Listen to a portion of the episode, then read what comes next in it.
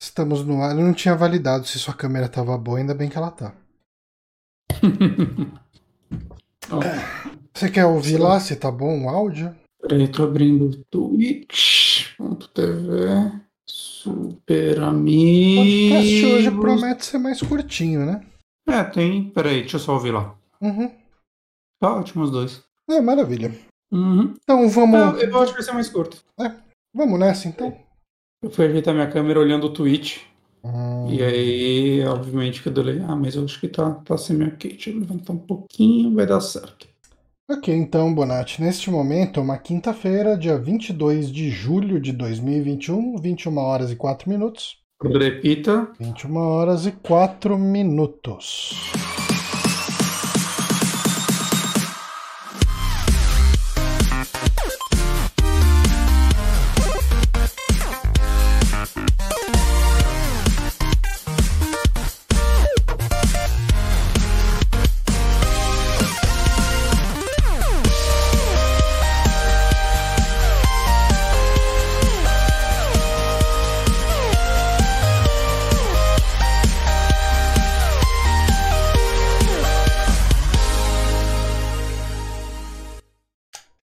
Estamos no ar agora em definitivo. Hoje para mais um saque de indicações. Hoje é um daqueles meses que tem bastante quinta-feira, muitas quintas-feiras, e por isso a gente vai ter mais um podcast de indicação, que é um problema para mim, porque eu não joguei muita coisa.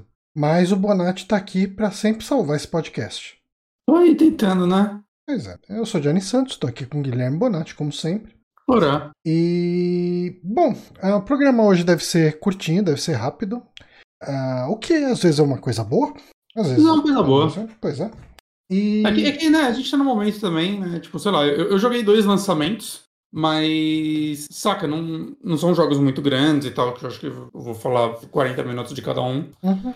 né? E, e, e, né, e dois programas de indicação seguido sempre periga acontecer isso, né? É, e tem uma questão também, eu tô me focando muito em terminar o AI, Somnium Files. Você não terminou ainda? Não, mas eu tô muito no finalzinho, assim. Tipo, Ah, legal. Eu, eu já vi o, o tamanho da árvore de escolhas dele. Uhum. Eu tô no último rabicozinho da última árvore, sabe? Tipo, é, deve ter, sei lá. É que, assim, final desse tipo de jogo é aquele monte de diálogo mega expositivo que você vai ficar vendo muitas coisas, então é difícil definir o quanto de, de tempo que isso significa, mas eu não acho que leva, leva mais do que uma hora, eu espero. É. Mas, é. E eu, eu, além de jogar, eu, eu tenho que parar de jogar meio cedo agora, porque eu tô viciado em The Wire. Aí, aí tá problema aqui na minha, no, É, no e, ritmo. e tem essa questão também que eu acabei pegando algumas coisas pra ver que ficariam meio difícil de, de indicar porque eu não vi muito. Tipo, eu vi os dois primeiros episódios de Lovecraft Country. Adorei. Uhum. Ah, mas eu preciso ver mais antes de falar aqui. Até porque a eu- primeira temporada já acabou. É, eu assisti uns dois episódiozinhos de Thundercats Roar, que é aquele Thundercats meio cartunescão. Ok. Acho que eu sei qual. É, eu não, tenho, não teria nem muito o que falar, eu achei bonitinho, mas bem fraquinho. E eu assisti o primeiro episódio de, do desenho da Harley Quinn, Quinn, e aí?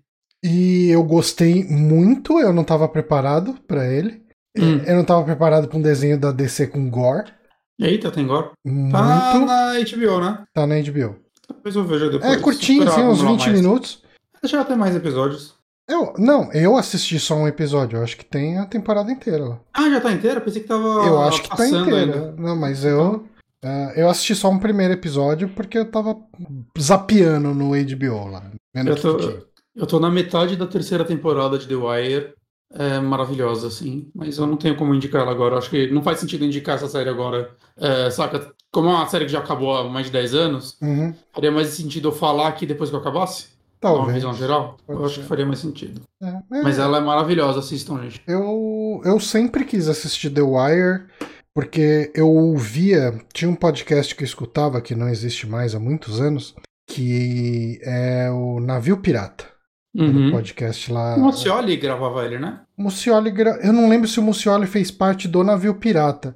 Porque Hum. o Navio Pirata era um podcast dos caras que faziam Amigos do Fórum, que era o podcast do Kotaku. Ah, E o Mucioli com certeza fazia o Amigos do Fórum. Eu não eu... sei se ele chegou a fazer parte do navio pirata. Eu sinto que não faz muito tempo que a gente teve essa discussão em algum programa. Talvez é uma live de terça. É, tipo, há bem pouco tempo. Eu Mas... já esqueci. Mas eles falavam bastante de The Wire lá e eu fiquei muito empolgado para ver, só que na época tinha que assinar a HBO e eu não ia assinar a HBO. Só que agora eu assinei a HBO Max, uhum. então talvez um dia e, eu veja. E é tão legal ver uma série que já acabou, já você só vai assistindo assim, sabendo que o final tá aí. Quantos episódios por temporada? É, a primeira tem 13, aí a segunda ia. Ixi, cortou tudo pra mim, você. Porra, então. Você travou pra mim. Roteador não. Não, é que foi, um, foi uma, uma travada mesmo, não foi ah. tipo. A sua câmera ficou congelada o, pra mim. O total das cinco temporadas dá 60 episódios. É, uma quantiazinha considerável, mas. Mas boa. É. É tipo o tamanho de um Breaking Bad, mais ou menos. Uhum. Okay. Mas, nossa, é maravilhosa. A gente fala quando você terminar uhum. de ver. Uh, mas antes da gente começar o programa com o nosso Amigames, eu queria agradecer o pessoal que segue apoiando a gente no apoia.se barra superamigos e a galera que nos uh, apoia aqui no, no Twitch também, doando sua inscrição do Prime. Muito obrigado, galera, que permite que a gente pague as contas de servidor e de serviços. Uhum. Um, dito isso, fala, mandando, mandado esse salve, esse muito obrigado aqui, vamos para o nosso Amigames. O Amigames de hoje é sobre um jogo que eu gosto muito, mas como eu peguei para fazer esse Amigames em 5 minutos antes da gente começar a gravar, ele não ficou dos melhores. Eu tô, tô muito focado em usar todo o meu tempo livre para terminar é, o, o, o AI AI. Um, Minecraft, até hoje procuro saber qual livro que indicaram em um Amigos do Fórum. É sobre um cara que descobre que intimamente a mulher dele acha ele um merda.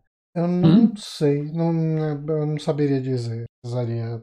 Ah, dá uma, manda um, um, salve lá pro Falcão no, no Twitter, que ele responde pra você, talvez. Se foi ele que indicou. Mas uhum. indicação, uhum. o, o, o Amigames de hoje é um jogo que é muito especial para mim, por motivos que eu já contei aqui mais de uma vez, que é Final Fantasy IV, né, que saiu nos Estados Unidos como Final Fantasy II inicialmente, daí depois teve um retcon para arrumar essa numeração bizarra de Final Fantasy.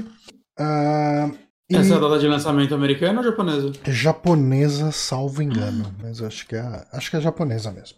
Uhum. Uh, 91. saiu em 19 de julho de 1991. Né? 30 aninhos. Pois é, 30 aninhos aí. E ele. Uh, já contei essa história uma porção de vezes, mas ele é um jogo que eu alugava bastante numa locadora que era longe pra caramba de casa. Toda vez que alugava ele, o pessoal apagava meu save, eu tinha que recomeçar. Então eu joguei o começo dele várias, várias vezes. E eu só fui conseguir terminar ele lá pra 97, 98, quando eu conheci um amigo que tinha uma locadora na cidade dele, que era em Itacoaquecetuba, que é ali na fronteira com Zona Leste que tinha esse jogo, como já era época de PlayStation, ninguém ligava mais para Super Nintendo, ainda mais para um RPG de Super Nintendo. Eu conseguia alugar ele todas as semanas e ninguém apagava meu save. Aí, aí. eu joguei até terminar ele no Super Nintendo. Aí. Muito bom. Nunca, eu tô preso no último chefe até hoje, uns seis anos, mas. Mas você tem a versãozinha lá do DS. Do DS. Eu tenho, tenho que um dia pegar ele, pesquisar como matar o último chefe, qual a estratégia. E só matar ele, assim, só pra falar que eu terminei. Que só falta o último chefe. Sabe uma coisa que eu, eu tinha esquecido completamente disso? Eu não coloquei isso em nenhuma pergunta do, do Amigames, uh, mas eu tinha esquecido completamente isso, que eu tava achando muito estranho você tá com tanta dificuldade para terminar. Eu falei, caramba, terminei no Super Nintendo e tal, mas você tá jogando a versão do DS. Só que a versão do Super Nintendo que saiu no... Ocidente? No, no Super Nintendo, eu não vou falar que no Ocidente, eu vou falar no Super Nintendo porque outras versões saíram no, no Ocidente, mas não a do Super Nintendo, que, que não era do Super Nintendo. Mas essa versão que veio pro Super Nintendo, ela era considerada Easy Mode, ela não tem um monte de coisa nela e muita coisa é facilitada. Hum, mas assim, eu, acho que eu não, não vencia porque eu sou meio burro, eu era meio burro, principalmente naquela época, eu não tava jogando muito RPG, e foi a época que eu voltei a jogar um pouco do gênero, né? Quando eu peguei o DS. Uhum. E eu, eu, queria vencer tudo na força bruta, assim. Eu não, não usava, tipo, as magias de, tipo, defesa, essas paradas. E eu tenho certeza que isso me fudia, porque acontece. Eu chegava numa. Eu só usava, tipo, meu White Mage pra ficar enchendo vida, né? Uhum. E eu só chegava numa parte do chefe que tava todo mundo com a vida cheia e ele dava um golpe que morria todo mundo. E eu tenho certeza que eu tenho que usar alguma coisa nesse momento para sobreviver, né? E o que eu fiz na época foi, ah, vou ficar grindando aqui. Eu cheguei, sei lá, no level 80, aí depois eu vi vídeo da galera terminando, tipo, no 60. e Tem alguma eu, ah, coisa devo... muito errada que você tá fazendo. É, eu, ah, agora eu devo ter vida bastante para sobreviver esse golpe. Aí, tipo, sobrevivia um personagem. Mas aí não dava tempo de eu usar Revi, porque ele... O... O... Ele não é aquela batalha em turno que paralisa o tempo, né? Ele é Real Time Active. É, Active Time Battle. Exato. Então, tipo, até encher o momento de eu poder fazer alguma coisa e usar um Phoenix Down, é, não dava tempo, saca? E se eu usasse mesmo assim, encher um cara com pouca vida e o chefe ia matar os dois rapidão. Uhum. Aí, aí eu nunca mais joguei. Pois é. Mas vamos é às perguntas aqui do nosso trivia. Vamos. Na versão original e no remake de DS, o pub no Castelo dos Anões possui uma sala secreta onde você uh, pode encontrar os devs do jogo. Inclusive, isso é uma coisa legal que na versão de D, do, no remake de DS você encontra os devs do remake de DS. Ah, que legal. Eu, eu, acho que eu lembro de encontrar essa sala no remake, mas eu não sabia que era. Mas que eram uns personagens muito diferentes que claramente deveria ter alguma referência. Uhum. Por que essa cena foi cortada na versão americana original do Super Nintendo? No, no, nos Estados Unidos ninguém conhece os desenvolvedores japoneses? Não, no Japão possivelmente ninguém conhecia também, né? Ok, ok. É, eles usam nomes falsos normalmente né, nesses jogos. Não sei se. É, Final Fantasy acho que nesse jogo não, né? né? É, era mais jogo de Nintendinho que acontecia isso, né? É. Hum, porque ela foi cortada? Porque os tradutores ficaram com inveja de não poder botar o nome deles? Hum, não. Porque americano tem mais a que se fuder e tem menos jogo? Infelizmente não. Hum, que essa cena foi cortada. É uma, cen... foi uma censura. Porta, foi uma censura. Hum? Ih, caralho. Era, era, eram coisas que os japoneses falavam lá, os desenvolvedores? Tipo, hum, não, era uma coisa que estava nessa sala. Tentáculos. Não, mas você tá numa linha de raciocínio interessante. Adolescentes seminuos? Quase isso. Ih, cara. Caralho, mano. Quase isso, mas não tinha adolescentes seminuas lá. Personagens seminuas? Não. Independente da idade? não, não. Idosos seminuas? Não. É, é, mais inocente do que tudo isso. Hum. Mas a linha de raciocínio tá certa. Tá, tinha alguma piada de, de pudor estranha. É, tipo, não é exatamente isso, mas. Ah, bora. Ah, bom, vamos. Não, tinha uma revista pornô nessa sala. Olha aí. E os caras ficaram com medo da polêmica da revista pornô. Eles poderiam ter traduzido como se isso fosse outra coisa. É. não é como se desse pra enxergar nos pixels do Super é. Nintendo, né? Vai falar, ah, não, Era... revista pornô aí, não vamos botar essa sala, não. Era. Okay. Próximo Nossa. trivia. Uma tradução errada da versão americana para Super Nintendo fez com que dois personagens tivessem uma relação que não existe em nenhuma outra versão. Hum. Quais personagens são esses e qual a relação? Isso é uma coisa engraçada porque eu achei. Como eu joguei muitas versões, né? Eu terminei a versão de Super Nintendo, eu terminei a versão de PSP e eu terminei a versão de DS. Uhum. E eu terminei a versão de Super Nintendo há muitos anos atrás. Eu uhum. falo, eu, quando eu terminei as outras, eu falei, cara, mas esses dois personagens, eles não tinham um negócio entre eles? E quando eu li esse trivia, eu falei, aí, é, dois personagens eram irmãos no japonês e se tornaram casais na, nas outras versões? Não, Ou não. Ou vice-versa? Não. É uma relação. Pra te, dar, pra te ajudar. Não que vai ajudar muito. Esses dois, dois personagens da versão original não tem qualquer tipo de relação. Quando eu falo relação, pode ser qualquer coisa, sabe? Tipo. Ou, Aí, quais personagens são? Fudeu, eu só lembro o nome do Cécio. Eu não lembro é. de mais nenhum. Não lembro o nome de personagem.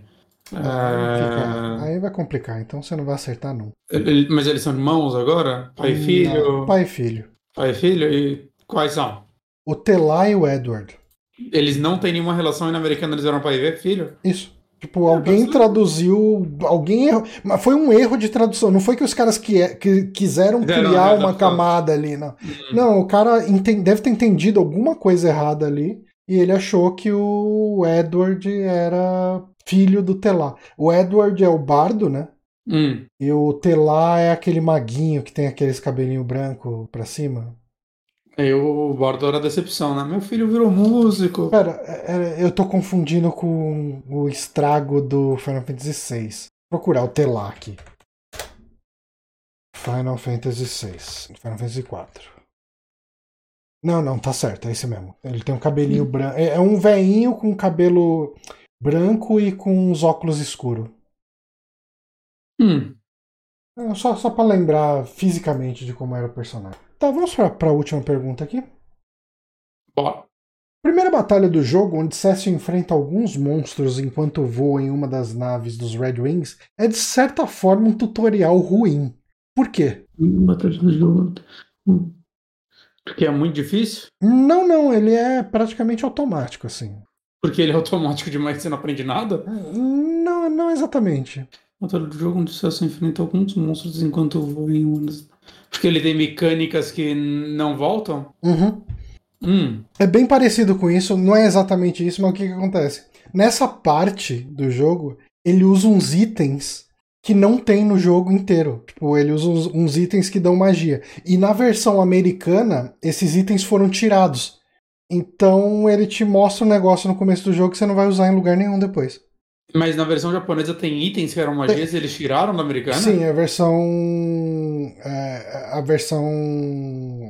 A versão Japonesa. japonesa tem um monte de habilidade e magia que foram retiradas da versão americana. Caralho! É, Simplificaram o jogo. Uma das coisas é, que eu tenho quase certeza que cai nisso, isso eu não peguei uma confirmação, mas sabendo que tem esse tipo de corte, é, tem uma hora que você é como Cécio ah, Paladino, você enfrenta o Cécio Dark Knight, né? Uhum. E o Cécio Dark Knight ele usa uma magia em você lá, um- uma habilidade especial de Dark Knight. Hum. E o Cécio Dark Knight, quando você joga com ele, não tem nada. Veio correndo.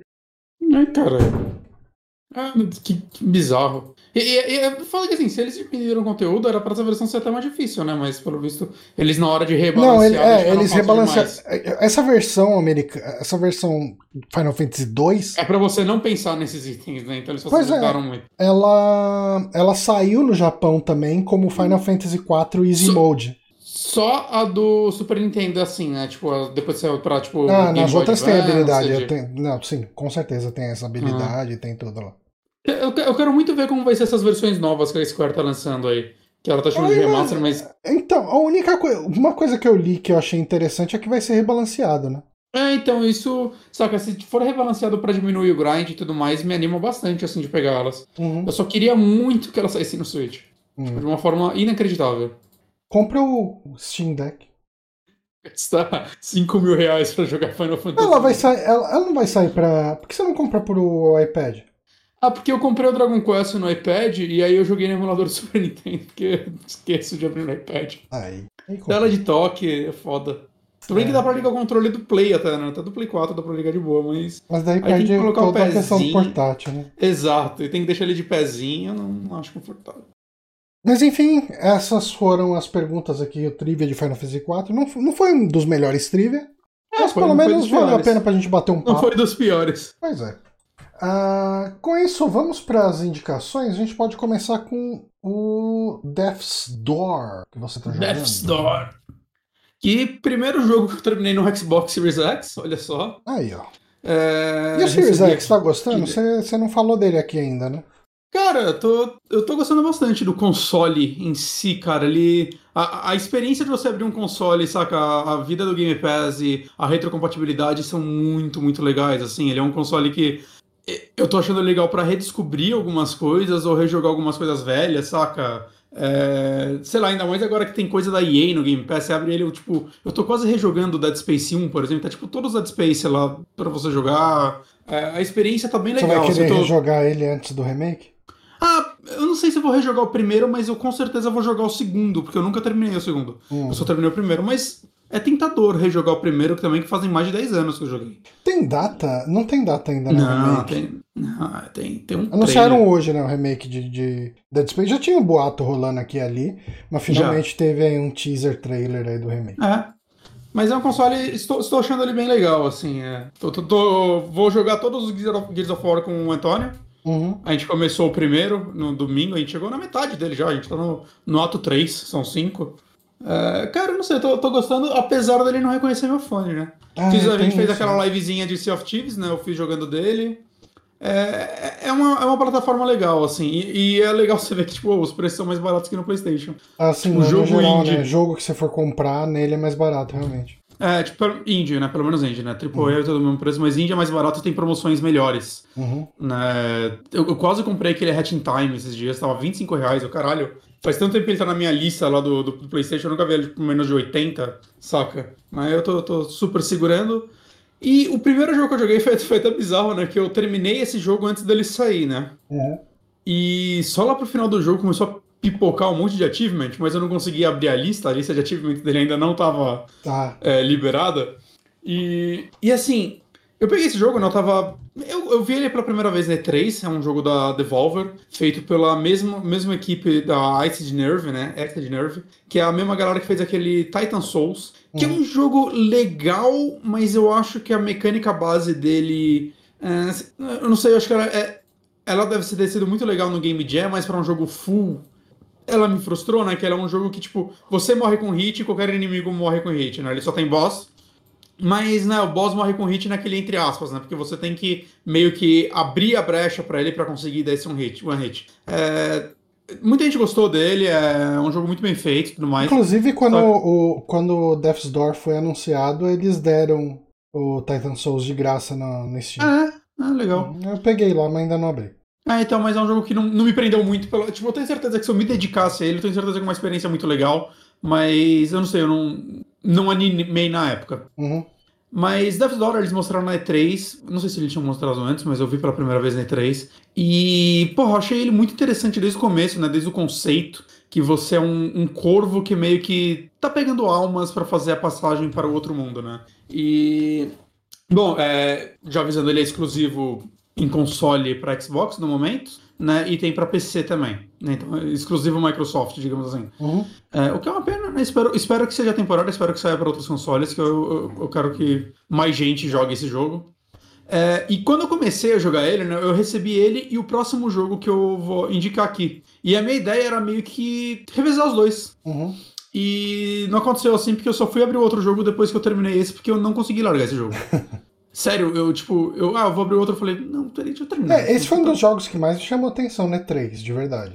E, cara, todo o conceito dele eu acho muito legal, né? Que, tipo, a historinha dele, assim, dando não, não- não muito spoiler, né? Mas você é esse corvinho, né? Meio que a função dos corvos são é, fazer a passagem da alma da- das pessoas, né? Da morte. Você basicamente faz o trabalho da morte. E eu acho muito legal que o começo do jogo é você, tipo, chegando no trabalho. E o mundo do trabalho é, é, tipo meio, meio que preto e branco e é um, um escritório meio burocrático, saca? Que na hora me remeteu a Grim Fandango, saca? Tipo, Hum. a, a morte ser um trabalho burocrático, né? Que você vê os, os corvozinhos sentados nas mesinhas, fazendo relatório. E logo no começo, né, você tem essa missão de buscar uma alma, mas acontece assim que você mata esse primeiro chefe, que é um tutorial do jogo e tal, e é um chefe bem legal. Inclusive, logo o chefe do tutorial eu já acho que ele é bem divertido de se jogar contra. É, aparece um outro ser, né, um corvo maior, ele meio que te desacorda e rouba a alma desse chefe, que era pra você resgatar, né? E aí você vai pro segundo cenário, você. Bom, ainda é tudo um tutorial, mas você encontra esse corvo lá, ele pede desculpas, ele fala que ele tá preso nesse lugar há muito tempo, que há muito tempo atrás ele. Uma alma que ele resgatou foi. ficou presa numa porta, e agora você precisa de algumas almas poderosas para abrir essa porta. Essa primeira que você pegou é uma delas, e aí tem mais três almas que você deve pegar para ele, para você conseguir pegar essa alma de volta para você. Uhum. Né? E meio que tipo, tá, já te deu a primeira quest, né? Ache essas três almas. Né? Aí ele, na hora, ele já te, te mostra, ó, aqui vai ter o primeiro, que é a bruxa do sei lá o que lá, depois, né? Ele é linear, você não pode fazer elas em qualquer ordem, né? Porque ia ser difícil. É, e, cara, assim, eu, eu não diria que esse jogo tem algo de inovador, mas sabe aquele jogo que é tipo. O polimento dele é tão fantástico que, tipo, não precisa ter algo de novo? Aham. né? O, o- mapa, ele tem uma, uma estrutura meio. Ele é um jogo meio isométrico, lá Zeldas antigos, Né? Muita gente tá falando que ele é uma comparação, acho que. Eu vi uma galera falando que ele é comparação de Dark Souls com Hollow Knight. Eu acho que ele não tem nada de Souls, não faz sentido essa comparação. Hum. De verdade, assim. É, ele é muito meio que um Metroidvania isométrico, com quesinho de Zelda, saca? É, o, o É. Zelda, só, pra quem tá ouvindo só a versão podcast, o Zelda ele é top-down, né? Via de regra. É, sim. Esse aqui é bem mais pro isométrico mesmo, né? Tipo o Diablo, vai, mais ou menos. Assim, tipo aquela câmera bem inclinada e tal. Sim, sim, sim. Uhum. Né, Eu acho que a galera compara com Souls porque você tem enrolado com um frame de invencibilidade, é isso. e você tá pegando almas. Né? Até, tipo, o lance, tipo, a morte desse jogo, por exemplo, não tem penalidade. Se você morrer, você só volta pro, pra última porta, né? Que é o lugar dos fast travel, vamos dizer assim. E é isso. Você não perde, tipo, sua experiência, você não perde nada. Né? Ainda bem. Porque, mesmo porque não, não, não faria sentido com esse jogo, porque os inimigos dão muito pouca experiência. Assim, quando eu tô falando muito pouco, eu tô falando, tipo, um ponto. Hum. Dois pontos, é. Inimigos difíceis E vão dar com jogo, quantos lá, pontos cinco você 10. passa de nível? Acho que o primeiro nível você precisa de 400. É, bastante. Então, assim, grindar não é uma opção. O jogo, tipo, ele te dá esse um ponto de experiência pelo inimigo, acho que só pra, tipo, ô, valeu aí, campeão. E quando aparecer um inimigo mais difícil, vai dar, sei lá, uns 10, 15, né? E não são tantos assim que você vai encontrar a esmo e não compensa farmar, saca?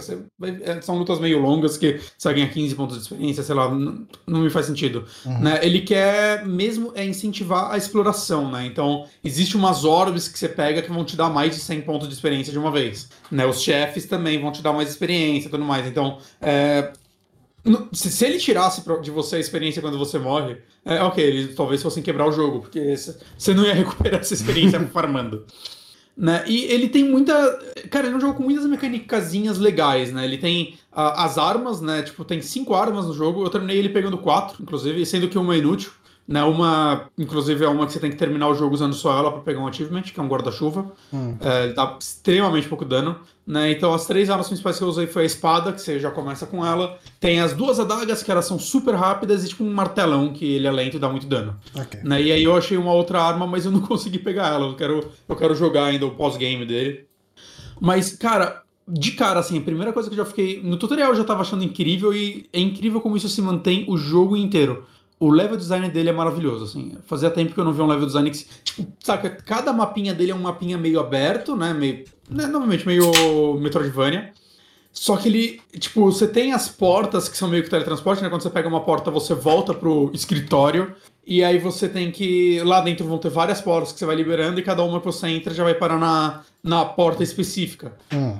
Só que cada área tem uma porta, saca? E quando você vai pra próxima área dessa daí, aí você vai achar outra e tudo mais. O lance dele é você achar corta-caminhos. Você vai ter uma portinha trancada, você vai dar toda uma volta, matar vários inimigos, e opa, você achou o porta-caminho, ou você achou como abrir essa porta. E, e é incrível como toda a exploração desse jogo vai, tipo, se ligando assim. No final você tem um puta mapa aberto, assim, porque você abriu todas as portinhas, a exploração se torna uma delícia, saca? Igual É, Dark Souls, né? Esse ponto sim, esse ponto sim. Ma- Mas eu acho que, tipo, ainda é diferente, porque Dark Souls você tem um corta-caminho pra bonfire, e normalmente é tipo um, dois por área, certo? Uhum. Esse aqui, o- os cortas-caminhos são pra, tipo, interligar várias áreas de um mesmo mapa, então é, é- facilita muito a sua locomoção de um modo mais geral, assim, saca, na minha opinião? Sim. E.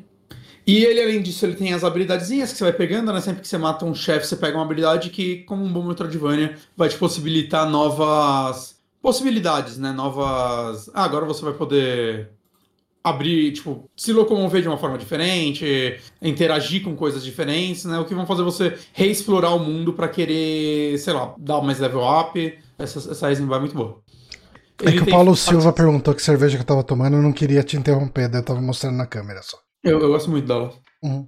Também. Ela é amarguinha. É, sim. E, cara, assim, a exploração desse jogo tem muito segredo, cara. Muito, assim, tipo, tem a- os lances de uns shrines que você acha que. Essa é a única parte que eu achei meio. Poderia ser um pouquinho mais balanceado, porque assim, você começa com 4 pontos de vida e 4 pontos de magia. Hum. Eu terminei o jogo com 5 pontos de vida e 5 pontos de magia. O máximo Nossa. que você consegue é 6. Você tem que achar 4 shrines de vida pra ganhar um ponto e 4 de magias pra ganhar um ponto. Então tem 8 de cada. Quando você mata chefe, você não aumenta a sua vida. Saca? E eu, tipo, teve uma hora que eu parei, assim, não, mano. E esses shrines são muito escondidos, assim, tem uns que são realmente muito, muito escondidos. Então, assim, é, eu, eu, não sinto que eu fico muito mais forte nesse ponto, nesse jogo, é, pelo menos em, em, resistência. E isso me, me deixou meio boladão, assim, no final. Por mais que tipo, foi muito legal vencer os últimos chefes que são bem difíceis é, com cinco pontos, foi um negócio que eu fiquei, caralho, mano, se eu travar, eu não vou ter muito o que fazer, saca? A mesma coisa com experiência, né? Você pode aumentar o dano que você dá, é, o dano da magia, que é. Bom, dano da magia é, a velocidade de ataque e a velocidade de rolada, né? E, e, tipo, são quatro pontos que você pode colocar, né? Quatro atributos principais. E eles, na verdade, fazem mais coisa, né? Tipo, o, você dá. Bater com a arma mais rápido, você carrega as armas de distância mais rápido. O de magia, você dá. usa a magia mais rápido também, né? Não aumenta só o dano. Esse tipo de coisinha. Mas. Eu não sei, eu não, eu não me sentia ficando muito mais forte, sabe, enquanto eu jogava. E. Então, assim, é um jogo que quer muito Mas você, sen você sente que os inimigos exigiam que você tivesse mais forte? Não mas os chefes foram, uma, os últimos, foram umas lutas meio demoradas, assim, que eu queria muito Você tem que ficar repetindo a mesma coisa muitas vezes. É, é, é. Hum. Tipo, eles. Os chefes são muito legais, eles têm padrões muito legais, que, tipo, cara, é aquele negócio, você morre 10 vezes nele quando você vence, você vence tomando dois danos, saca? Uhum. Então é, é bem interessante, assim, o. E assim, no vídeo que tá rolando, teve uma hora que apareceu um chefe aqui. Uhum. É, é, o negócio é tão Zelda, né? Que tem aquele lance de aparecer o nome do chefe, um subtítulo para ele, que nem Zelda uhum. costuma fazer. E eu tenho certeza absoluta que aquela fonte é um clone da fonte de Zelda. Não prestei atenção nessa parte. Cara, a fonte é muito parecida com a fonte de Zelda. Que eu possivelmente não vou conseguir achar aqui exatamente ponto, mas. Outro ponto que eu acho muito legal desse jogo é o sistema para você encher sua vida. Porque acontece, a magia você enche sempre que você dá um hit no inimigo. Então, você bate no inimigo, você vai sempre estar tá enchendo a sua barrinha de magia, o que eu acho legal que te motiva a ficar. Ah, usei magia, agora dei porrada, agora voltei pra magia, saca? É, e não só inimigo, né? Coisa, sei lá, você achou um vaso, você bateu e quebrou ele, você vai encher um pontinho de magia. Mas a vida, eu achei ela bem interessante o que acontece. É, no meio do jogo você vai achando umas. Ronaldo, você acha a vida interessante? Às vezes. Quando okay. sai um jogo legal, eu acho. Ok. Você vai achando tipo umas sementes, mas acontece, você não consome elas. Você tem que achar um vaso, plantar essa semente, e aí é, vai nascer uma planta, e essa planta vai te curar. E quando ela te cura, ela tipo morre, e você tem que esperar um tempo para ela renascer. Então é tipo, você vai acumulando sementes no correr do jogo e você tem que achar esses vasos que não. Tipo, nos chefes não vai ter vasos. Os chefes você tem que ir on the go. E. Cara, isso é, isso é interessante, assim, que é um negócio tipo, porra, eu tô com cinco sementes, achei um vaso. Será se eu planto aqui ou seguro pro próximo, que vai saber no próximo eu preciso mais? Saca? É pelo que eu vi, né? Você dá pra colocar uma semente em cada vaso, né? Você tem o suficiente para colocar em todos. Hum. Vai ter até um achievement para isso, que eu vi depois. Mas porque não dava pra ver antes, porque uh, não dava pra ouvir a lista enquanto eu jogava. Mas é, é, interessante, assim, que, tipo, dificilmente você vai achar todas as sementes de cara, assim, no começo. A gente que algumas vão estar tá necessitando de alguma habilidade, algo do tipo. Então, é, queria que ele guardo ou não, e eu acho que é bem interessante, assim, tem algumas arenas que você acha um lugar para plantar, mas você, putz, se eu plantar agora e, tipo, morrer, ela não vai renascer na hora, saca? Então eu tenho que esperar, então eu vou, se, eu, se, eu, morrer agora, eu vou ter que refazer essa parte, talvez sem ter a chance de eu encher minha vida. Uhum. Né? Então, não sei, eu achei ela bem interessante. É, eu amei, amei a história desse jogo. Ela é muito, muito legal. Os personagens que você vai encontrando no meio dela são muito bacanas. É, até os chefes, assim, eles têm uma historinha, saca, que explica o porquê você tá. Né? Os três chefes são almas, né? Que, tipo, eles meio que são imortais, são pessoas que arranjaram um jeito de enganar a morte, né? E só que o lance é que eles meio que se tornaram algo meio corrompido por causa disso, né? O uhum. jogo fala, mano, se, você não morre, eventualmente você vai pirar. Né? E é legal que sempre que você mata um chefe, é, aparece o Coveiro, né? Que apareceu aí no vídeo para quem tava assistindo agora há pouco, que ele é uma pessoa imortal e ele quer muito morrer. Né? E eu tenho certeza que tem como matar ele, porque esse jogo tem um puta pós-game. Okay. Né? Tipo, com, com histórias, caralho. Eu comecei a fazer ele, mas eu não terminei ainda. E o que acontece é que, tipo, quando você aparece, ele fala, ah, finalmente alguém veio me pegar, e você ataca ele, ele fala, ah, não, não, não fique assim, todo mundo falha e tal, eu não consigo morrer. e ele começa a contar a história dele e tal, mas é legal que sempre que você mata um chefe, ele aparece e, tipo, sei lá, você, tá vencendo um chefe que é tipo, sei lá, ele parece ser o maior filho da pra todo mundo, saca? E aí ele lê, tipo, faz uma dedicatória ao chefe, assim, ele é um textinho legal, assim, ah, Ah, sim. essa pessoa que sempre botou a família na frente de todo mundo, pena que ela se corrompeu por causa disso, saca aí? Você vai descobrindo a história dela e, tipo, não é um jogo sobre pessoas más, saca? E eu achei isso muito legal, assim, cara. É, é, sei lá, eu fiquei meio motivado, assim, a, a prestar atenção na história, a querer explorar esse mundo, conversar com todos os NPCs e entender um pouquinho da história de cada um, entender o que tá acontecendo, por que o mundo tá assim, saca? É, é, não sei. Eu tô É- bem é afim de pegar esse jogo, cara. Mas Cara, eu. o foda é que assim, é, é, é muito complicado você arrumar tempo pra jogar esses jogos se não for pra produzir conteúdo. Cara, assim, ele não é um jogo muito longo. Eu terminei ele fazendo 86% do jogo em pouco mais de 8 horas. Uhum. Saca? É, se você não quer explorar tudo e tal, dá, acho que dá pra terminar umas 5, 6 horas de boa. Né? E, obviamente, tem o pós-game agora, que eu não sei o quanto que ele se aprofunda, mas assim. Logo de cara no pós-game, eu, eu abri uma portinha que o jogo inteiro eu queria abrir e não conseguia. E mudou tudo, saca? Mudou o mundo, assim. Tipo, o Dark World do Link. Caramba. E eu tô muito, muito curioso pra, pra continuar, assim. Eu, eu- é é raro eu querer continuar um pós-game, mas o desse jogo eu quero, porque, mano, é muito legal o que acontece, assim. Saca? Como, como o jogo muda, como possibilidades novas surgem. Né? E, e como eu disse, assim, o que eu mais gosto nesse jogo é a exploração. A exploração dele é muito legal. Tem uns puzzlezinhos simples, mas é, ele tem, acho que um a, a leitura do mundo, sabe? Quando você começa a olhar e identificar ah, que tipo de item eu devo usar nessa parte, que tipo de arma é mais útil com cada inimigo, que tipo Uhum. de magia é mais útil. É, você começa a analisar o cenário e tipo, ficar caçando como vou abrir um corta-caminho, essas coisas. Cara, eu acho tão bem feito, tão redondo, saca? Um jogo muito polido, um jogo muito. que foi muito testado, assim, claramente. Assim, eu não, eu não, não tive nenhum. Eu não encontrei nenhum problema com ele, assim, jogando. Eu só me fascinei com ele do começo ao fim, então. Não sei, é. Fazia tempo que eu não empolgava assim com um joguinho indie, né? Porque é um negócio que eu até falo aqui, faz, eu, eu- ando jogando menos indies, né? E é algo, é algo negativo isso pra mim. Uhum. Porque eu acho que algumas experiências maravilhosas vêm de jogos indies. Muito melhores que algumas. que boa parte do AAA, na minha opinião. Mas eu não sei, acho que até por coisa do site e tudo mais, é, a gente tem que sempre estar falando do que a galera espera um pouquinho, né? Não sempre, né? Mas a gente busca um pouquinho algumas coisas e. É, é- é difícil quando tem um grande. Ah, saiu o Ratchet Clank. Porra, eu quero jogar Ratchet Clank, saca? Eu quero, quero jogar o próximo grande jogo bonitão do- do- dos consoles. Sim. Mas que bom que eu dei uma chance pra esse, Johnny. Porque esse jogo é maravilhoso, cara. Esse jogo. eu- tô maravilhado assim com Ah, ele. cara, eu vou tentar pegar. eh, Você acha que ele funciona bem pra jogatina rápida de uma hora? Ou menos? Sim, sim, funciona, cara. Ele porque- tem onde você parar e dar save fácil?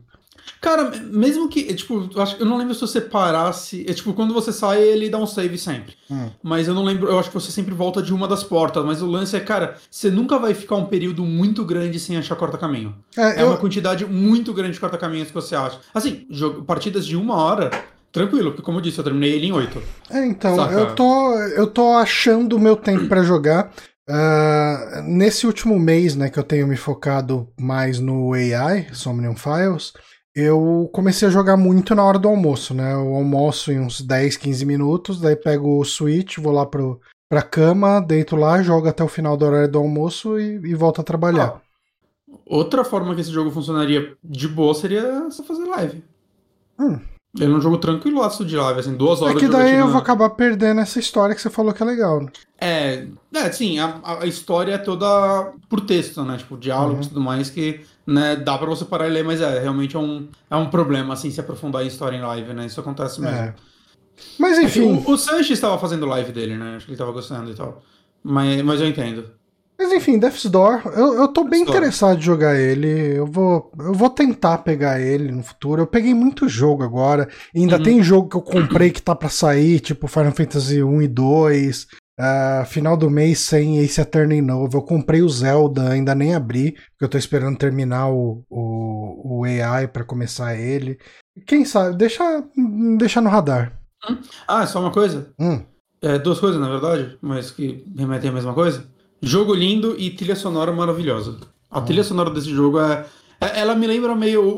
Foi até engraçado que depois o Foca falou isso no review dele, mas ela me remete um pouco a Ayan Setsuna, hum. né? Que tem muita música que é tipo piano, assim. Só que você tá andando naquele mundo, aquela música meio melancólica e tudo mais. Né? Não é o jogo inteiro música em piano, né? ela varia, mas. Bonatti de óculos. Ah, ah é. ele tá usando as. Ah, okay. tá, tá, usando as moedinhas de live pra eu... usar os nossos maravilhosos emotes. Eu olhei no vídeo pra ver, eu tô de óculos.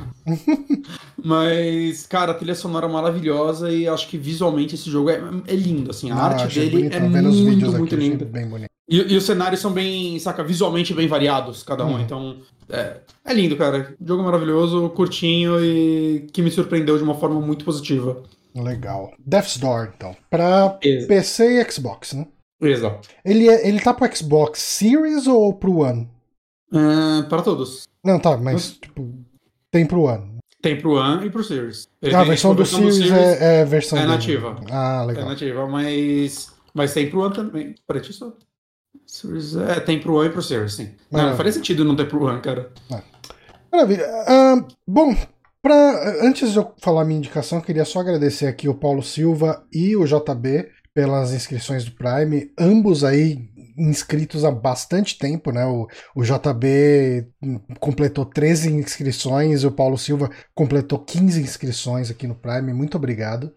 Um, mas vamos para a minha indicaçãozinha. É, eu, eu, preciso falar assim que eu assisti os filmes, eu, eu tava muito uh, inclinado a não ter nenhuma indicação essa semana minha. Eu falei, tá, vai, tipo. Porque eu, eu queria falar desses filmes quando eu visse os três, né? Uhum. Uh, mas eu falei, eu acho que é melhor falar dos dois que eu assisti do que não falar nada no podcast. Então, uhum. eu assisti os dois primeiros filmes da trilogia Rua do Medo, né? Fear Street do Netflix. Que. É, essa imagem que você colocou parece muito que é uma série de, de point and click em FMV. Muito cara de FMV de PC dos anos 90. É porque ela tem, ela tem toda uma questão de homenagem a filmes de terror, né? Uhum. Um, assim, eu. Eu tô vindo para esse podcast no, no, melhor espírito de eu assisti, eu vou falar o que assisti. Eu não fiz uma pesquisa profunda a respeito de, do filme, de diretor, de, de da série de livros que inspirou eles e nada do tipo. O que eu sei é que Fear Street ele é uma série de livros, né? Ele origina como uma série de livros, tem uma porrada de livros.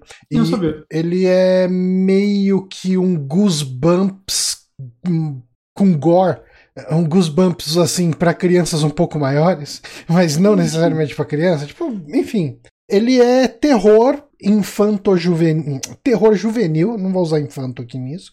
Uh, e é uma série que se passa, pelo que eu entendi, eu não li nenhum livro, então uh, o que eu falar sobre aqui pode estar aberto a questionamento, mas uh, eles se passam todas num mesmo cenário que são que é uma cidade principal ali que chama Shadyside e ela é vizinha de uma outra cidade que chama Sunnyvale.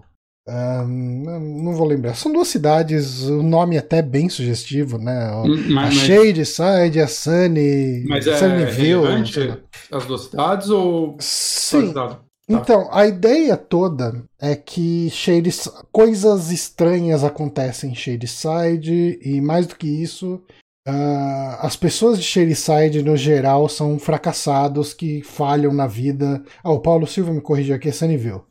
Uh, um, e, e Sunnyville é a cidade do pessoal que dá certo, pessoal bem de vida, pessoal feliz, enfim. Um, e daí a gente tem duas grandes, duas mitologias principais que permeiam a série aí. Uh, e uma delas é, ela é trazida desde já no primeiro dos filmes, né? O, os três filmes, cada um se passa numa época, né? O primeiro é o, o, Fear Street 1994, o segundo é Fear Street 1978 e o terceiro é Fear Street 1966. 1900, não, 1666. 1666. Uh, mas uma coisa que é introduzida no, no, nesse primeiro filme, né, o 94, é que de tempos em tempos acontecem uh, atentados violentos de surtos psicóticos de uh, que a gente costuma ver muito em noticiário, enfim, alguém perdeu a cabeça, foi num lugar, matou todo mundo, depois se matou, sabe? Coisas uhum. do tipo. E, e em Shadyside esse é um tipo de coisa que acontece bastante, né? Uh, de tempos em tempos vai ter esse assassino, essa pessoa que era uma, era uma adolescente que namorava com uma galera e de repente saiu matando os namorados. Era um cara que trabalhava num, num, num acampamento e saiu matando o, o, pessoal do acampamento, sabe? Tipo. Uhum. E o filme ele abre, né? O primeiro filme ele abre com um carinha que trabalhava no shopping, ele surta, mata uma galera de trabalhadores do shopping e mata uma menina ali. E, e daí, bom, ó, mais um fracassado de Shadeside, mais um atentado de Shadeside. Por isso essa cidade nunca vai ser, vai para lugar nenhum. E acontece que, além de toda essa trama, de, de toda essa questão dos assassinos, entre aspas, surtados, existe toda uma lenda de uma bruxa que viveu em Shadeside. E essa bruxa, ela uh, foi sacrificada, enfim, foi queimada e isso é tem um peso para a história da cidade. E obviamente como você deve esperar essas duas histórias estão interligadas. A questão uhum. dos assassinos e do da bruxa. Uh, eu, eu não quero entrar muito em spoiler porque eu realmente gostei dos dois filmes que eu vi tá? Hum. então eu vou tentar eu falar eu vou tentar falar mais em linhas gerais e mais no tom que os filmes que os dois filmes que eu vi passaram para mim. Eu devo assistir o terceiro filme no final de semana mas vamos lá. O 1994, pelo que eu ouvi muita gente falando, ele acaba sendo o mais fraco dos três. Hum. Mesmo assim, eu gostei dele, né? Ele tem aquela. Assim, uh, eu acho que eles estavam talvez mirando em, em homenagear filmes de terror do, dos anos 90, um pouco de pânico, umas coisas assim. Só que eh, eles acertaram num Stranger Things. É, é, eu acho que ele acaba sendo um Stranger Things de terror com gore. Uhum. Mas ele tem muito. Eu peguei muito de Stranger Things nele, né? Principalmente nesse, nesse primeiro filme. Um, você vai ter que. Uh, a história toda gira em torno de. Um, tem uma menina que ela tem um caso complicado com uma outra menina. Né? Essa, a outra menina tá indo pra, pra Sunnyvale né? E elas estão uhum. com a situação mal resolvida, porque ela ainda gostava dela, ela tá indo para outra cidade, aí o relacionamento vai acabar, e blá, blá, blá e daí ela falou: ah, você tá abandonando a gente, você tá deixando a cidade, você não gosta de mim, você tá largando. Daí ela tem essa treta ali e tal. E no, no meio dessa briga das duas, uh, a gente acaba tendo aquela briga entre os jocks, né, entre os, os esportivos, os, os bullies de Sunnyville com o pessoal de, de Shadeside, ao mesmo tempo que uh, uh, e, e, eu, não, eu acho que eu acho que eu não quero entrar nesse ponto porque ele é um spoiler meio pesado, mas a gente tem, então. é, a gente tem essa questão toda uh, do relacionamento das duas que não tá indo bem, mas tem um conflito ali que envolve também o, o, os bullies de Sunnyvale, né? Hum. E de repente a coisa começa a ficar violenta demais e, e, e elas acabam se juntando, junto com algumas alguns outros personagens interessantes ali, para sobreviver ao que tá acontecendo em Shadeside, né? Um, o grupo é interessante porque a gente tem o casal, né? Que, é, enfim, são essas duas meninas que eu falei. Tem o irmão da protagonista, que ele é um nerd que fica no MSN o dia inteiro conversando sobre. É, como se diz? Uh, uh, creepypasta, assassinatos misteriosos. 94 MSN? É, que MSN em 94? É, imagina, cara, é algum chat ali. Assim. Ah. É, cara, deixa eu ver. É, eu comecei a usar a internet mais pra 96, 97, então. Eu, eu não sei o que o pessoal usa. Tal, no MSN saiu em 95. Não, então deve ser tipo um Mirk. É. Talvez fosse um Mirk, assim.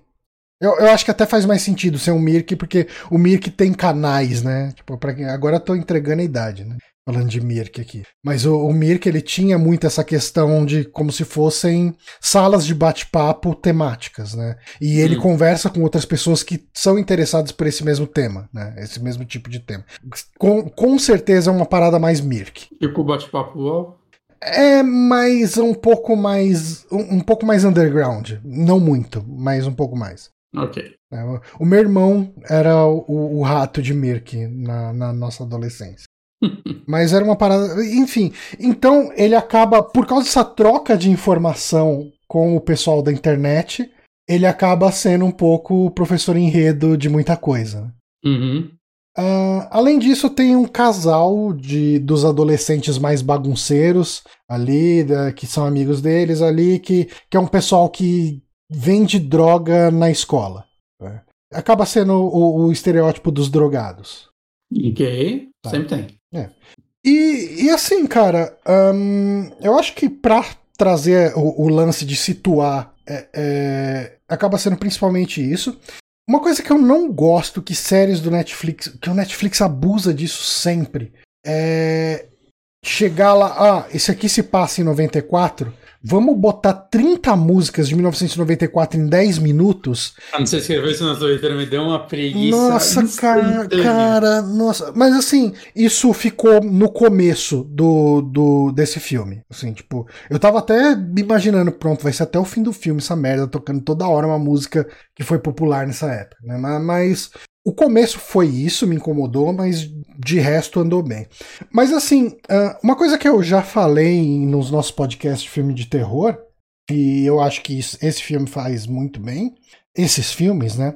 É, eu gosto quando um filme de terror tem uma regra, ou tem um, uma, um conjunto de regras pro inimigo que está sendo enfrentado ou para a situação que está sendo vivida. Sabe? Uhum. Que nem quando você chega e vai falar. Toda, toda, todas as regrinhas do, do Fred Krueger, de se você dormir, não sei o que, uh, você vai ter o um pesadelo com ele, então no pesadelo você pode usar o sonho a seu favor. Sabe? Esse monte de pequenos detalhezinhos que incrementam o mundo. Sim. Eu gosto da forma que ele, que ele faz isso aqui, porque. Uh, o, os vou, vou usar no plural, os assassinos dessa série de filmes, eles estão atrás de uma coisa.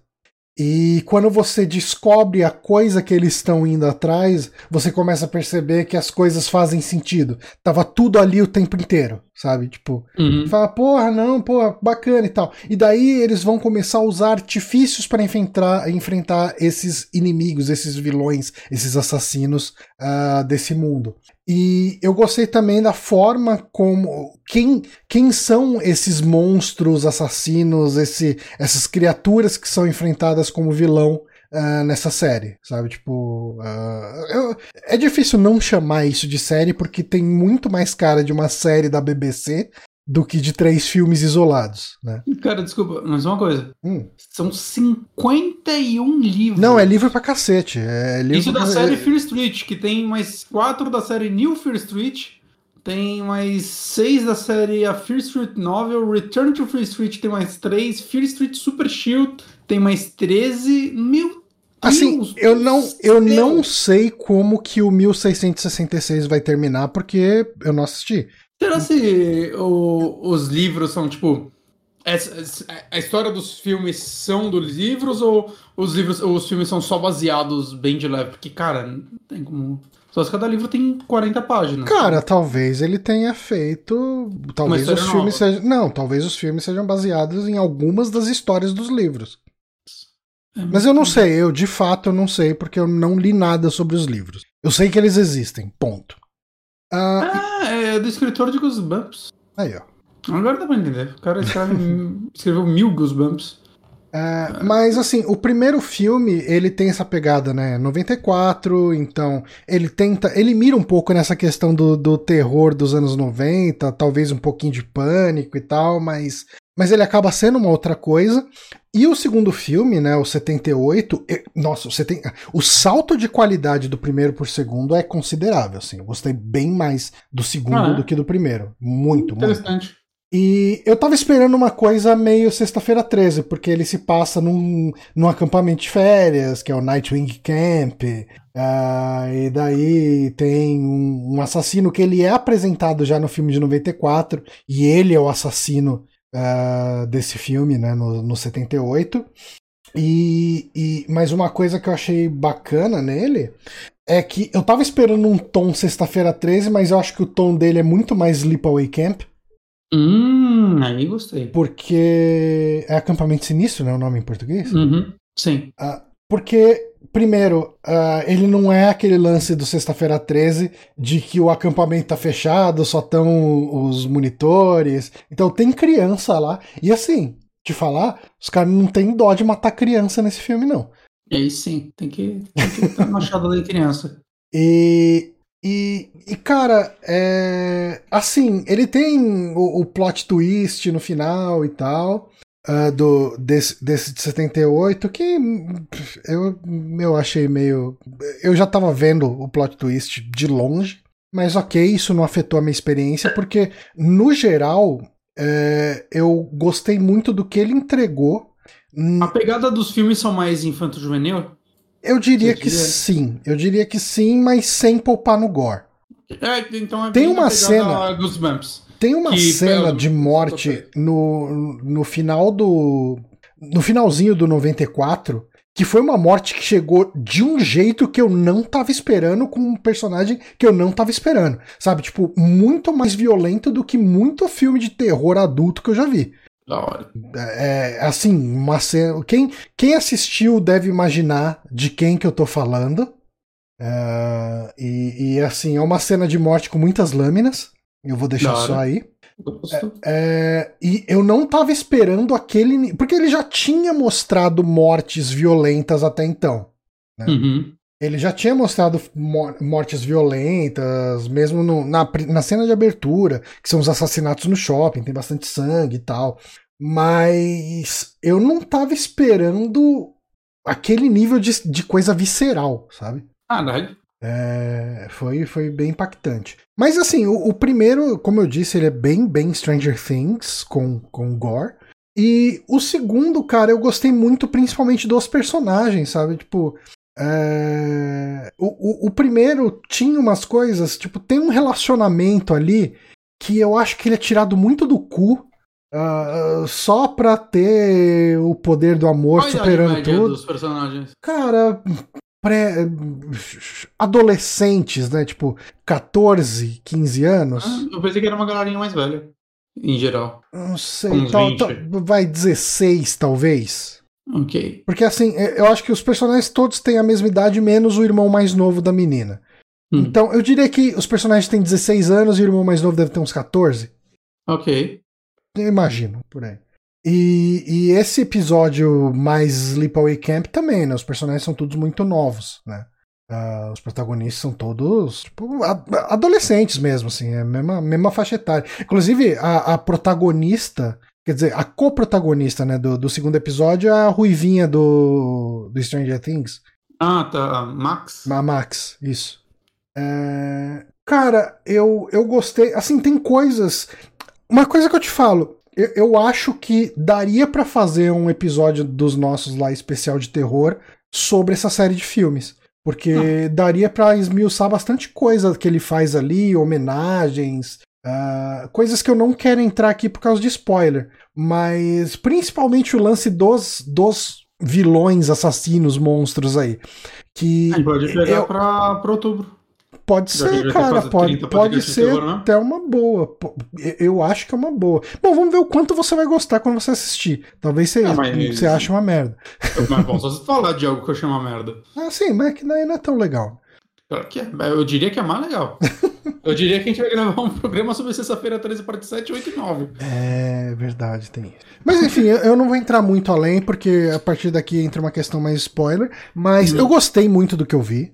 Eu, eu saí empolgadão. O, o segundo filme, principalmente, ele me deixou tenso muito, muitas vezes. E, e, eu meio que criei uma imunidade para filme de terror de maneira geral, assim, né? Tipo, eu tenho assistido filme de terror muito de boa, sem sem ficar uh, apreensivo com o que vai acontecer a seguir e tal, mais interessado do que com medo. E esse me gerou algumas situações de caralho, o que, que vai acontecer aqui, sabe? Tipo... E, e os três filmes foram dirigidos pela mesma pessoa, né? Late Janek. Hum. Então, é. um trabalho, né? De três filmes lançando no mesmo, no mesmo ano. Muito trampo. Muito Mó trampo, mano. Mas aí recomendo na, na, no final de semana eu devo assistir oh. o 1666. Eu ver algumas e talvez eu comente na, num próximo podcast. Dificilmente vou comentar, mas se alguém quiser saber o que eu achei, possivelmente eu vou postar no Twitter um resumo do que eu achei. Eu mas vamos para nossa última indicação? Bora, bora para a última indicação. Esse é, é, é, só me falando, o autor do livro escreveu 300 livros, cara. Literalmente, ele escreveu mais de 300, mais de 330 livros. É. é um rapaz que escreve. Mas nós estamos aqui para falar de livros, estamos aqui para falar de joguinho. Hum. Agora. E eu tô jogando ainda Ender Lilies, esse eu ainda não terminei. Uhum. Que quem me falou desse jogo, na verdade, foi o Diógenes. Algumas semanas ele estava em Early Access. Né, e ele falando, ele, caralho, mano, a galera que, que curte Metroidvania que eu tô vendo tá falando que esse jogo tá muito acima da média, assim, que é o primeiro jogo que chama a atenção dessas pessoas em muito tempo. Aí eu já. já eu acho jogo, que eu vi o Six falando desse jogo lá no Trouxe Controle, mas prossiga. E bom, agora já saiu a versão completa dele, né? Ele está disponível, eu acredito que para tudo, está disponível para tudo: Windows, Switch, Xbox e PlayStation família Xbox, família PlayStation, pronto que citar todos. Uh, e, cara, ele é um Metroidvania, numa pegada um pouco mais clássica, vamos dizer assim, um pouco mais Castlevania, Symphony of the Night, em alguns pontos.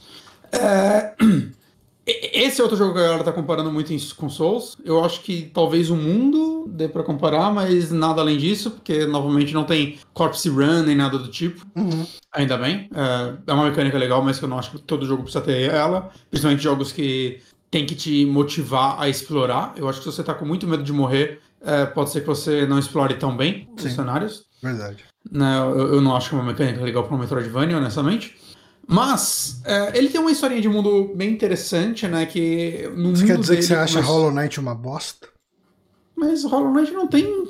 Ele tem Corpse Run, mas é mais para você pegar coisas da, da sua vida, você não pega a sua experiência, eu acho.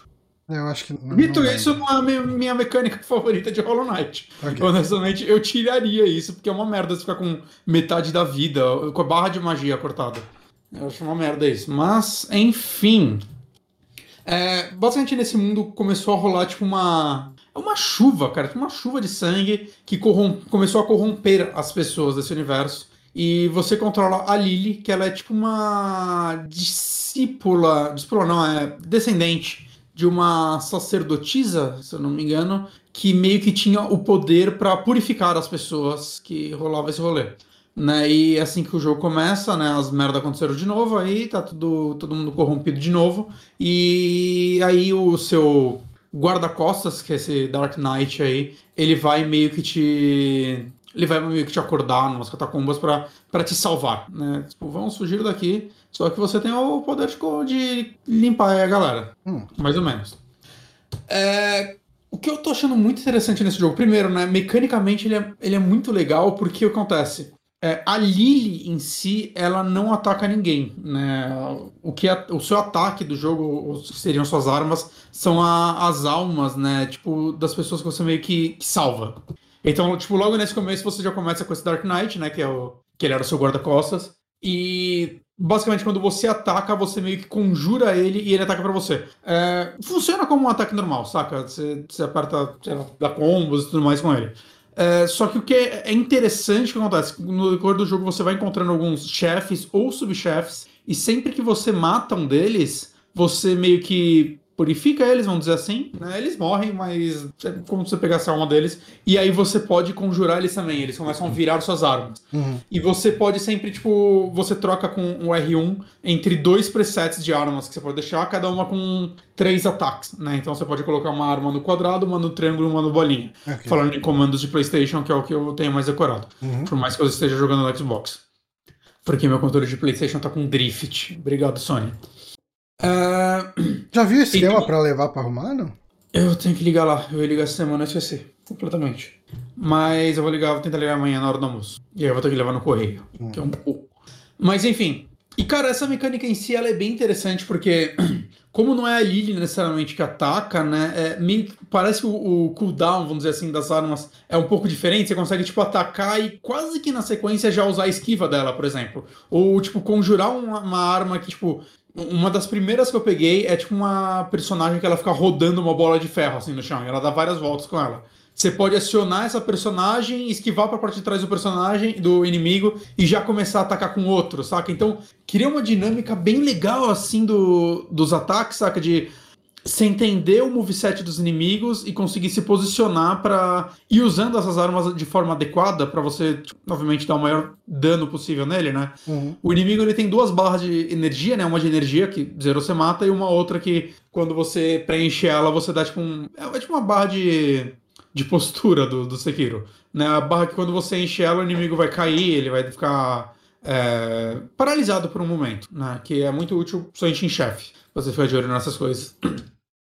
É, bom, o jogo ele tem. Além disso, ele tem várias mecânicas básicas, né? Tipo, tem level. Eu tô achando estranho o level, cada ponto, cada level que você ganha, você ganha tipo mais um ponto de ataque, então não melhora muita coisa.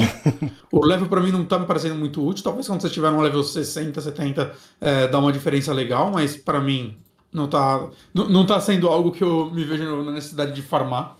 Né? Ele tem as habilidades, que seriam é, esses equipamentos. Vale falar também que esses, essas almas que você equipa, né? A, a, principal do guerreiro você pode usar quantas você quiser. Mas alguma delas, algumas delas têm limites de uso. Então, sempre que você descansa num, num checkpoint você enche toda a sua suas quantidades de uso, ou no meio do jogo você vai achando algumas coisinhas que vão reenchendo elas. Né? Mas, mas normalmente é, é, é, bem generoso, saca? Eu, não, eu nunca fico sem ataque ou algo do tipo, e tem várias que eu. Que mesmo com limitação eu tô sempre usando, assim. Só a gente, agora eu peguei uma que é de ataque a longa distância, ele joga tipo uma, uma bruxa que só toma um ataque teleguiado e tal, que é mal útil e, tipo, ter uma 60. Não posso usar uma 60 vezes. Okay. Então, é, é, de boa. Embora, tipo, tem os outros que é tipo, ah, 10 vezes. Mas normalmente é um ataque mais lento, que vai dar mais dano e tudo e daí mais. você então... sempre pode intercalar dois sets, né? Do, dois exato, sets de, de coisa. Mas uma coisa interessante é que, assim, você não pode meio que misturar os sets. Por exemplo, um dos negócios que eu peguei, eu conjuro um corvo e ele pode jogar 50 bolas de, de fogo no inimigo. Hum. Só que ele fica sempre voando com você. Você apertou o botão, ele já tá com você. É tipo um. É tipo no Castlevania quando você pega aqueles. Ah, os familiars. Ah, as fa isso, os familiars. Só que, por exemplo, ele tá no, no set 1, se você muda pro set 2, ele some. Okay. Se você tá usando um, um personagem que ele dá um ataque mais longo e você muda pro set 2, ele some. Né? Então, tipo, não é como se você pudesse ah, ficar. Ah, não, tipo... tudo bem, eu falo que você tem um limite para usar. Sim, é, sim. Então você pode chegar e deixar esse ataque forte, pesado, uh, como seu secundário, você fica usando o outro que tem mais carga uhum. no, no, dia a dia, no, no normal. E se uhum. precisar atacar algum inimigo mais forte, você muda para esse, ataca ele com, é. um ataque forte e volta. E não só mais forte, né? Por exemplo, tem um, uns inimigos também que são uns pássaros, e tem depois tipo, umas aranhas que estão no teto e tal. Que o que é interessante é que, dependendo do ataque que você usa eles, né? Tipo, ah, você pode dar cinco ataques normais e matar eles. Mas dependendo do ataque que você dá, você pode dar um stun nele e ele vai cair lá de cima. E se ele cair de uma altura muito alta, ele vai sofrer dano. Então, dependendo, cara, você, vale a pena você usar um desses ataques, mesmo num inimigo que não é tão forte, porque às vezes vai ter vários no cenário, e derrubar eles e matar eles mais rápido, saca? Uhum. Ao mesmo tempo que você pode usar, botar o mesmo ataque nos dois sets pra. Ah, eu quero, eu quero sempre ter o arqueiro. Eu quero sempre ter o arqueiro comigo. Não importa se eu tô usando o primeiro set que eu uso a espadada mais rápida ou o segundo set que eu uso o gigante com martelo, que dá um puta dano, mas ele é lento. Mas eu quero sempre ter o arqueiro. Então eu posso equipar o mesmo personagem nos dois sets. É, não vai somar a quantidade de ataques, né? Se ele tem 50 ataques, você deu 5 no set, você mudou pro outro, você vai dar 45. Não soma. Hum. Mas, tipo, o jogo te dá essa possibilidade, né? É, explorando o mundo, você também acha algumas relíquias, né? Que servem para você equipar no seu personagem. É, no momento, eu tenho, tipo, 7 slots de relíquias, só que algumas ocupam mais de um. Né? E, e, elas são desde coisas mais. Ah, aumenta a sua vida, aumenta a quantidade de ataques que os que seus personagens podem carregar, é, diminui o cooldown. Até, sei lá, eu tô usando uma que se você usa o botão de esquiva parado, você gera uma, um círculo de energia aí que dura, sei lá, um segundo. E, cara, ele anula qualquer ataque que te acertar. É bem útil, assim, é um risco com coisa grande, porque, né, dependendo do ataque você vai tomar porrada, você pode não conseguir. Mas é tipo quase um parry, né? Você não dá um stun no inimigo, mas. É, e é um, uma relíquia que você equipa. é, todas as suas habilidades você pode ainda dar level up nelas. E isso é mais útil do que a você ganhar level. Né? Você ganha, tipo, são três tipos de. É o vestígio de ódio, de alma e de dor. Né? O de ódio, se eu não me engano, você só usa no, no Dark Knight. Se eu não me engano, pelo menos de tudo que eu peguei, só ele usa esse. E é o tipo mais raro que tem. Né? E os, os outros você usa basicamente em todo o resto. Né, que é legal que não só você aumenta o dano, mas, por exemplo, ah, você subiu um nível, você só aumentou o dano. Mas no próximo nível, você vai aumentar o dano e você vai poder. O combo é mais rápido agora. Tipo, o Dark Knight ele começa dando 3 espadadas e agora ele já tá 4. Né? Ou você diminui o cooldown, ou você, sei lá, aumenta o alcance do tiro, se tiver alguma coisa de longo alcance. Então é, é interessante, ao mesmo tempo que eu vi uma galera falando que, tipo, você não consegue ter, completar tudo no primeiro gameplay, então vale a pena você. É, tipo, pensar bem no que você vai colocar, saca? E, e até eu vi uma galera falando, né? Deu uma lidinha no, no Reddit. A galera falando, ó, oh, do nível 5 pro 6, que é o máximo, não sobe tanto assim o ataque. Hum. E é a minha pra caralho. Vale mais a pena você ter, tipo, 15 armas no level 5 do que, tipo, 4 no 6. Ah, interessante. Saca? Talvez você deixar só que você realmente sempre usa. Numa... É um gerenciamento que você cria. Eu não sei se o jogo tem um Game Plus pra você poder. É... Pra você poder deixar tudo no máximo, né, se você quiser esse tipo de coisa. Uhum. Né? Mas, mas tem isso. O mapa desse jogo é, interessante que assim, no começo eu tava meio tipo, porra, o mapa é. Aparece o ponto azul, você lá no meio, e tipo, fala em que parte do mapa você tá, mas não mostra a sua posição exata, né? Então é tipo, ah, é o mapa dessa sala é só um bloco, você vê que tem três portas nessa sala, três saídas diferentes, e é isso. Mas conforme eu fui jogando, eu reparei que outra coisa que é quando você faz 100% de uma área, ele deixa a parte dourada. Então é muito bom para quem gosta de completar as coisas, né? Que em Metroidvania é uma coisa que eu gosto muito.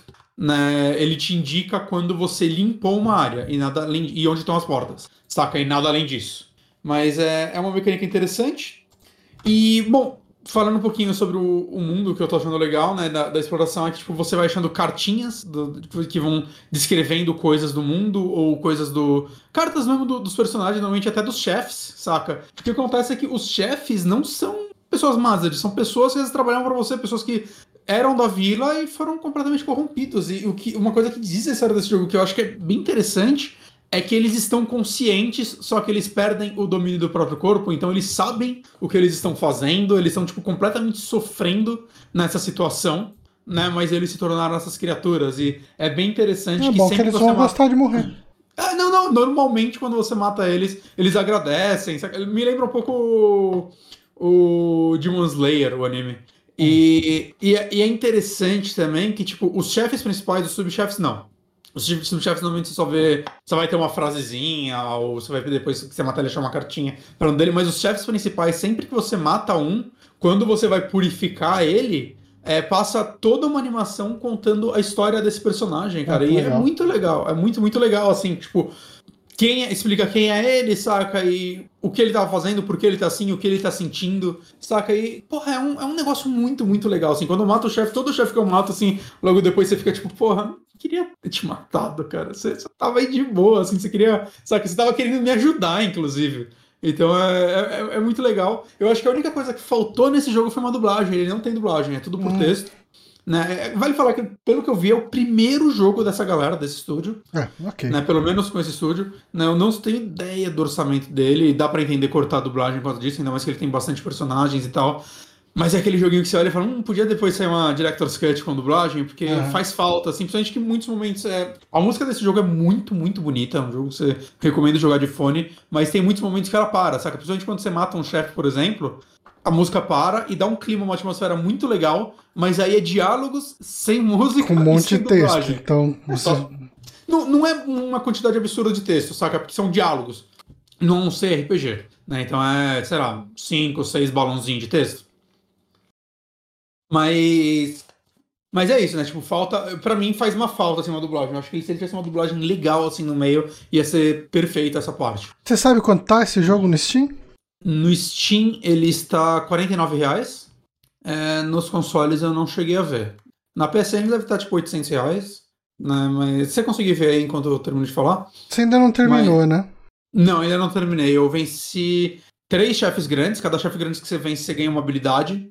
Nova que, cara, assim, o primeiro chefe que eu venci, eu ganhei uma habilidade que é tipo, quando você dá dois pulos, você, você dá um pulo e para baixo o ataque, você desce com tudo fincando a espada, o, o, item dele, na verdade é uma massa, e com isso você pode quebrar algumas áreas. E é bem interessante como isso funciona, porque acontece, é tipo um chão vermelho que você sabe que funciona, Ó, você quebra. O PlayStation ele tá 128,90. E o que acontece é que a altura que você cai influencia o dano que você vai dar. Hum. Então, se o chão é muito grande, você provavelmente vai ter que achar um jeito de subir num lugar muito alto para aí pular lá de cima e cair e quebrar o, o piso. Saca? Então é interessante que não é um puzzle, né? Mas é um. Você tem que reconhecer o cenário e conseguir. Okay. Né? Não é tão simples. Né? Eu peguei, sei lá, a habilidade de nadar e um super dash, né? Que se você tá vendo o vídeo aí, você vê quando você esquiva, ela dá tipo um peixinho no chão. Uhum. E agora finalmente eu peguei um dash que, porra, agora o jogo tá bem mais legal. Mas, cara, é, assim, ele é um Metroidvania meio linear, saca? O caminho você tem que seguir. Tipo, teve uma hora que ele liberou dois caminhos, você pode ir por cima ou por baixo. Beleza, mas. Ele não é que nem o Symphony of the Night que você vai abrir várias partes do mapa para você chegar lá no fim e você vê, puta, só vou ter que voltar aqui daqui a 5 horas porque eu ainda não tenho o item necessário. Mas, e por, por, causa disso, por causa de como ele é, é simples no fast travel, né? É, você vai achando uns banquinhos, tipo, depois de um tempo de jogo, você acha, tipo, um cavalo aí que, mesmo corrompido, ele quer te servir e ele virou fast travel. Sempre que você acha um banquinho, você senta okay. lá, você pode dar level up e dar fast travel para qualquer outra área. É, tipo, ganhar uma habilidade, é, é, o que eu faço às vezes é, ó, deixa eu voltar pro começo, pro primeiro ponto do mapa e seguir ele de novo. tudo de novo pra ver se você acha alguma coisa. Porque, cara, cê, tipo, você acha, por exemplo, pingentes que aumentam o tamanho da sua vida, você acha um negócio que é, aumenta o quanto de vida você recupera, tem tipo um Essos Flask nesse jogo, né, que não enche sua vida inteira, mas enche uma quantidade X e você vai pegando uns negócios para melhorar ele. Uhum. Né? E mesmo assim, tipo, no meio do jogo você acha, agora no, no vídeo mesmo tá mostrando uma flor branca, quando você bate nele, você recupera um, um, um Estus. E se você tá com todos completos, ele só enche sua vida na hora. Ok. Saca? Mas então ele te motiva a explorar, né? Pra você achar essas coisas, ou pra você achar os subchefes, né? Que vão virar, consequentemente, armas novas, ou relíquias que vão, né? Você pode equipar e ter vantagens. É... Bom, basicamente as coisas que te, fazem evoluir no jogo, né? O que, que, você espera de Metroidvania. E eu acho que, nesse sentido, cara, esse é um, é um excelente Metroidvania.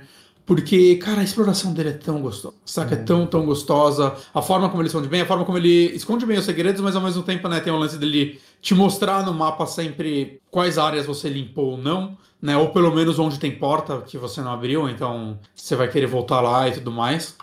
É... Peraí, deixa eu ver se eu não tenho mais alguma coisa. Peraí um segundo. Eu tô, lendo muito devagar. Eu não escrevi pro tópico, agora eu não, não sei ler. Quando, quando eu ouvi o. Eu não lembro se foi o Six ou se foi o Saulo falando desse jogo. Ele falou que, assim, você mesmo não ataca, né? Você chama um espírito uhum. que atacava. E eu imaginei que o jogo fosse ser bem mais lento nesse sentido. E na real não. você nem sente, né? Tipo, a, a, é instantâneo. A, a, animação é praticamente a mesma de que se você tivesse atacando, né? Você mesmo. Uhum. Exato, exato. O que te, te, isso te dá é mais agilidade, né? Como eu disse, você conjura um espírito que dá, às vezes, mais de um ataque, ele vai ficar atacando enquanto você já pode voltar a andar. Uhum. Saca? Esse esquivar. Então, muito acaba sendo de posicionamento, né? Tem chefe que fica andando muito pela fase e dependendo do, do, do, do espírito que você conjura, você vai só Você bota ele pra ficar dele. atacando ali. Não, então, mas dependendo, você vai perder todo o ataque, que ele vai. Ah, tipo, sim. Ah, ataquei onde o chefe dá e acabou de se mexer. O bicho vai ficar lá atacando um, um pedaço que, tipo, não tá mais acertando o chefe. Hum. Ao mesmo tempo, tipo, os chefes desse jogo são difíceis, assim. O segundo chefe eu morri pra um caralho, né? O terceiro eu morri uma vez só, mas Saca? É, são aqueles chefes de decorar o padrão, entender os ataques dele, mas mais do que isso, acho que ele coloca a camada de você entender o posicionamento do chefe. Então, por exemplo, o terceiro chefe ele tinha um ataque que ele ia pro meio da fase e começava a conjurar uns fogo loucão aí que se pegasse dava estrago. Mas assim que você vê ele no meio da fase, e se eu deixar esse espírito aqui que fica rodando no ar, assim, uma, uma corrente e dá, tipo, sei lá, uns oito ataques de uma vez? E aí fugir, enquanto eu tô fugindo, eu tiro um pouco o meu arqueiro enquanto ele ainda tá dando ataque dele. Porra, uhum. causei um estrago no chefe. Saca? Então é, é. É muito interessante, assim, é muito sobre você, novamente, você se posicionar, você achar onde você vai é, usar o ataque específico e tudo mais. Eu, eu, eu tô gostando muito do, do combate dele, assim.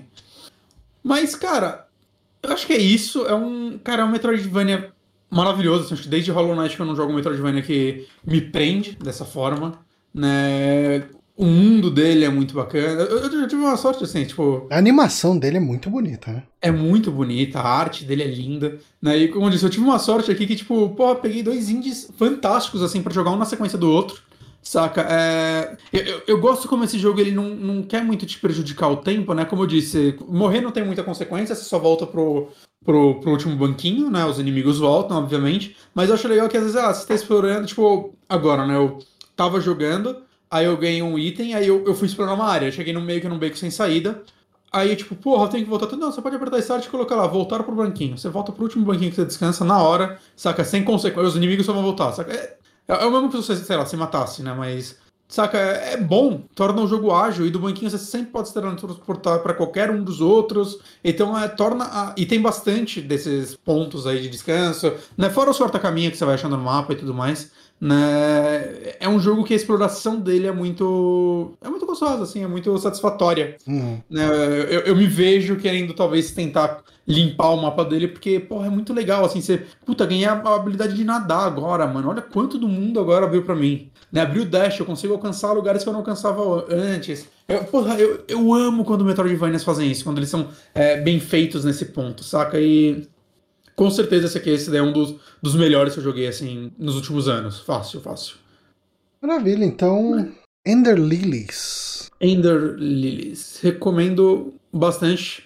Dificuldade gostosa, ele é desafiador, ele é opressivo, né? Mas não é o jogo que eu, pelo menos, eu não acho que é um jogo que você vai ficar travado e, tipo, meu Deus, fodeu, saca? É, mesmo o chefe, tipo, o segundo chefe eu morri pra caralho, mas sempre que eu morri eu comecei a, porra, tô entendendo melhor o padrão dele, saca? Uhum. E normalmente, é, sempre tem um checkpoint perto do chefe, um banquinho. Então é, é, morri pro chefe, é um minuto tô de volta no chefe. Tipo, ah, todos legal. os chefes que eu enfrentei até agora sempre tinham um banquinho perto.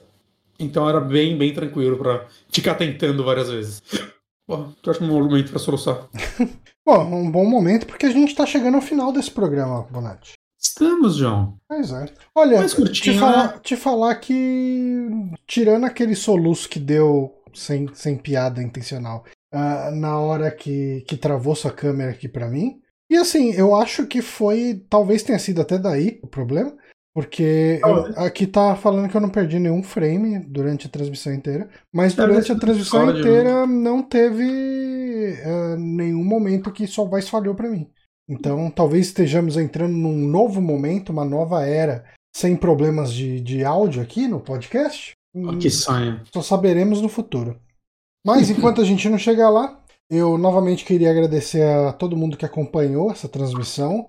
Muita gente acompanhou a gente aqui ao vivo, podcast, muito obrigado. Em especial aí ao JB e ao Paulo Silva, que contribuíram com essas, a, as suas assinaturas do Prime. O que facilita a gente, ajuda a gente a, a pagar as contas do site. Muito obrigado. Uh, mas a gente fica por aqui. Semana que vem, talvez na terça, talvez tenha live, talvez não, não sabemos ainda. Não sabemos. E mais uma certeza é que na quinta-feira que vem teremos saque podcast de perguntas e respostas. Então mandem as suas perguntas sobre assuntos que vocês querem que a gente bate, bata um papo aqui. Uh, que, que assunto pode surgir lá? Que assunto pode ser legal? Não sei, a gente pode falar. Vocês que decidem. Ah, uma, uma das sugestões que eu dei, acho que até no último podcast, foi pra gente falar do, do Steam Deck. É uma boa ideia? É uma péssima ideia? Pode ser uma coisa legal. Vocês podem perguntar também quais são os canais de vídeo do YouTube que a gente tem assistido. E, e, a gente vai ter a presença aqui do nosso queridíssimo amigo Eric Santos, que já fez muita coisa na vida, desde podcast de RPG japonês até candidato a vereador. Então uhum. tem, tem, muitos assuntos aí que vocês podem uh, mandar para a gente debater e não se prendam no convidado. Mandem as perguntas que vocês quiserem. A gente vai fazer um compiladão e responder no próximo programa na quinta-feira que vem. Enquanto Exato. essa semana não chega, a gente fica por aqui. Um forte abraço a todos vocês e até semana que vem. Aros.